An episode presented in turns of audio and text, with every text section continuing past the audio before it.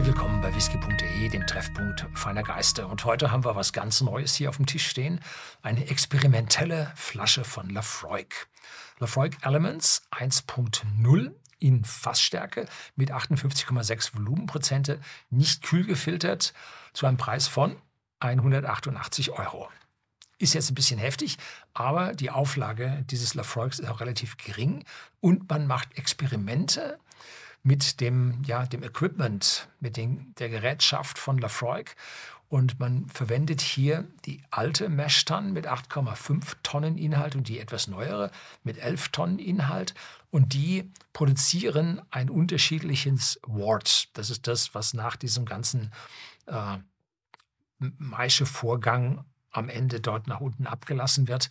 Und je nachdem, wie stark das geklärt wird, geläutert wird, ähm, kriegt man also etwas Trüben und eines noch trüberen äh, Ergebnis, was dann nachher in die Fermenter, in die Gärbottiche hineingeht und dort dann vergoren wird. Und diese Zusatzstoffe, die beim Fermentieren jetzt mitgehen, die machen nun andere Aromen während des Gärprozesses. Dazu hat man natürlich gewisse Einflüsse der Temperatur und der Dauer, die man in der Maischetonne einhält, wie lange man gewisse Temperaturen hält, dass die Enzyme da drin ordentlich arbeiten. Und auch hier hat man Variationen. Darüber habe ich aber dann in der Beschreibung von der Flasche nicht so viel von gelesen, nur dass man da etwas macht. Und man hat also jetzt hier experimentiert ich schätze mal, dass man die verschiedensten Dinge ausprobiert hat. Jetzt die äh, Fässer markiert zur Seite gelegt hat und man die nun zeigt, was dieses Ergebnis gewesen ist. Und dann kann ich hier ein bisschen was von der Rückseite dazu sagen.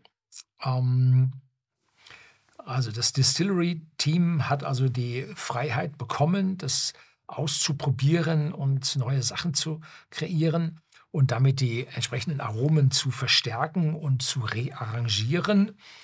Das, und zwar die Elemente, die in diesem Whisky drinstecken. Ne? Also Feuer, Wasser, äh, Getreide und so. Ne? So. Und das gibt also nun subtile Noten, die sich dabei ändern. Und ja, da sieht man, es geht hier um die Subtilität. Also, dass der sehr stark rauchig sein wird, ist vollkommen klar. Da muss man sich keinen irgendwelchen Illusionen hingeben.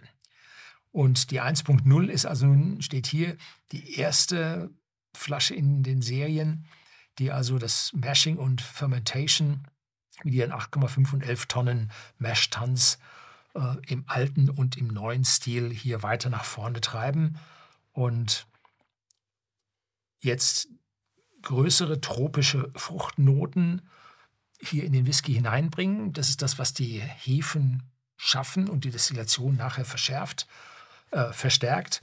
Und das trifft dann auf diesen phenolischen, maritimen Geschmack, den Lafroig oder Geruch, den Lafroig sowieso hat. So, dann schauen wir mal. Das ist die ganz normale Flasche und der ganz normale Lafroig-Korken. Oh, oh. Jo, da geht's ab.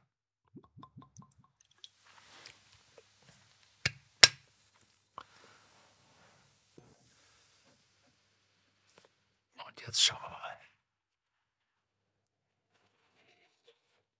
58,6 Volumenprozente, das merke ich jetzt mit einer ja, doch deutlich intensiven alkoholischen Note. Und das lasse ich nicht direkt auf meiner Zunge. Das wird ein Stück weit verdünnt. Und zwar schaue ich zu, dass ich so etwas unter 50 drunter komme.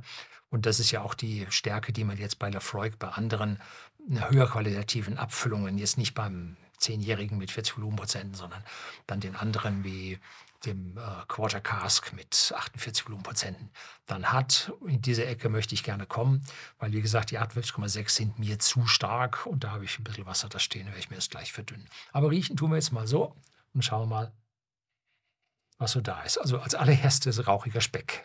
Ja. Und dann habe ich Lagerfeuer, Lagerfeuerglut. Also ganz so, Entschuldigung, stinkig, wie sonst Lafroig ist, ist der nicht. Er ist genauso stark rauchig, aber ein bisschen mehr auf der Lagerfeuerseite und nicht so sehr auf der phenolischen Desinfektionsmittelseite. Also ein bisschen mehr am Lagerfeuer dran.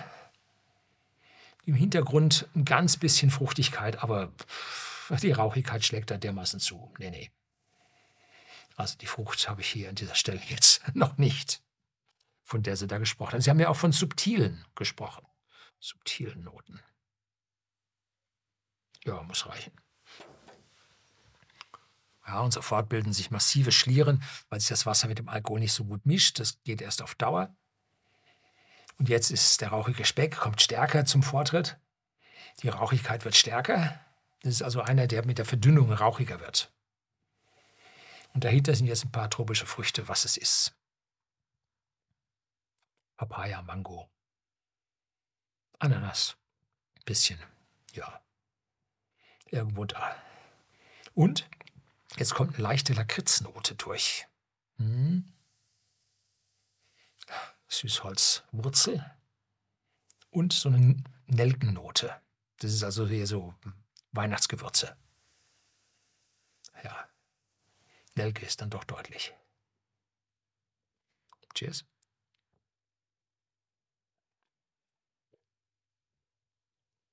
Mhm.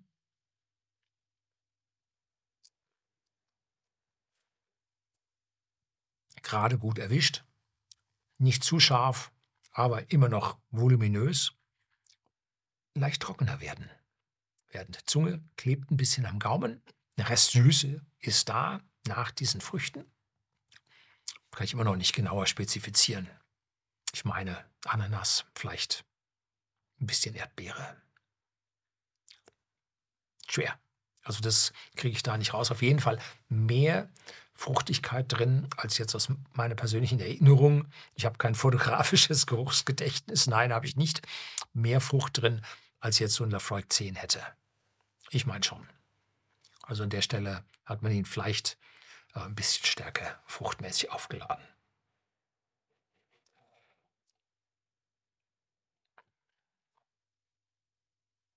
Mhm. Bisschen Vanille kommt noch durch. Also in Fässern haben sich auch nicht lumpen lassen.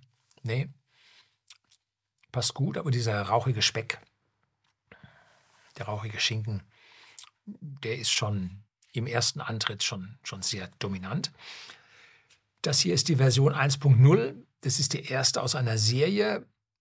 Wie gesagt, das könnte sein, dass hieraus dann ein Sammlerteil wird, was dann auch diesen etwas höheren Preis dann an dieser Stelle, ja, ich sag mal, rechtfertigt, weil die Sammler kaufen das eh. Ne? Gut.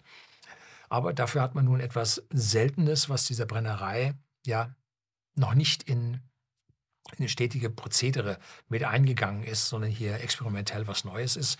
Und da wollen wir hoffen, dass nach diesen äh, Elements, die jetzt nacheinander rauskommen werden, was ich vermute mal so ein Elements pro Jahr, dass man mit denen dann anschließend entscheidet, wie man den Grundcharakter von Lafroig ein Stück weit verbessern kann, je nachdem, wie die Flaschen dann bei den Leuten ankommen, was die zu den Geschmäckern sagen. Und dass man dann dort Lafroig als Ganzes ein Stück hochhebt auf ein etwas höheres Niveau. Natürlich stellt sich dann immer die Frage, äh, wie viel Ausbeute hat man da? Was dauert das meistens länger?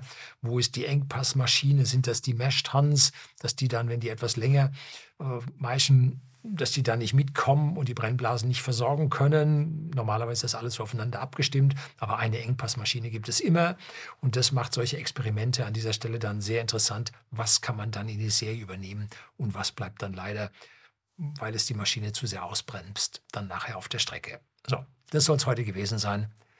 Herzlichen Dank fürs Zuschauen.